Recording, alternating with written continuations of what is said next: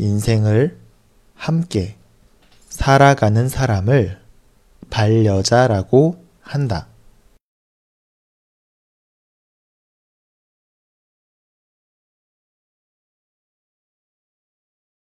인생을 함께 살아가는 사람을 반려자라고 한다.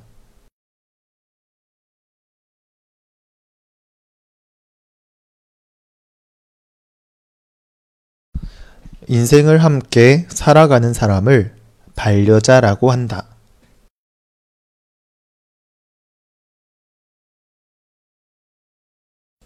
그리고 인생을 함께 살아가는 동물을 반려동물이라고 한다.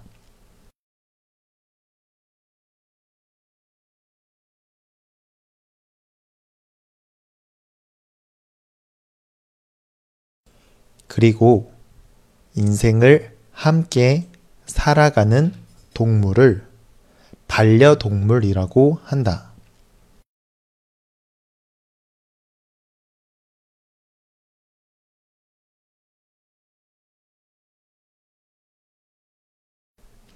그리고 인생을 함께 살아가는 동물을 반려동물이라고 한다.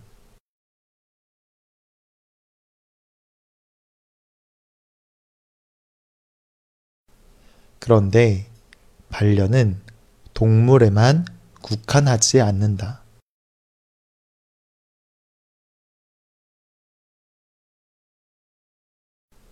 그런데 반려는 동물에만 국한하지 않는다.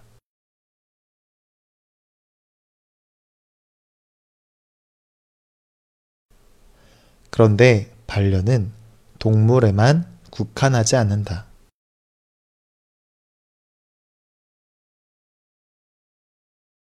최근 반려의 영역이 식물까지 넓혀져 반려 식물을 들이는 사람들이 늘고 있다.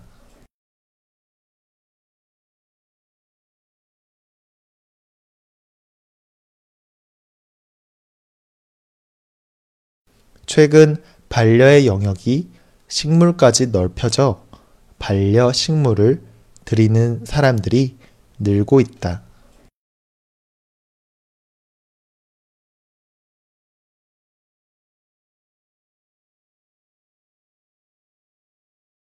최근 반려의 영역이 식물까지 넓혀져 반려 식물을 들이는 사람들이 늘고 있다.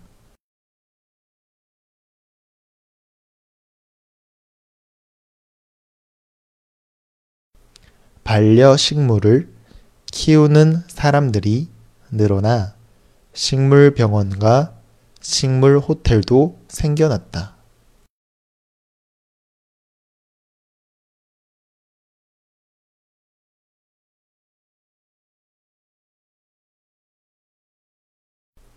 반려식물을 키우는 사람들이 늘어나 식물병원과 식물호텔도 생겨났다.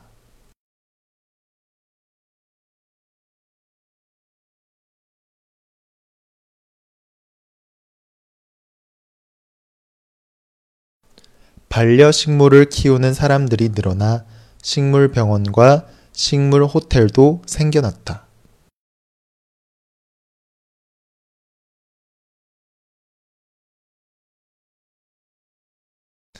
인생을 함께 살아가는 사람을 반려자라고 한다. 그리고 인생을 함께 살아가는 동물을 반려동물이라고 한다. 그런데 반려는 동물에만 국한하지 않는다. 최근 반려의 영역이 식물까지 넓혀져 반려식물을 들이는 사람들이 늘고 있다. 반려식물을 키우는 사람들이 늘어나 식물병원과 식물호텔도 생겨났다.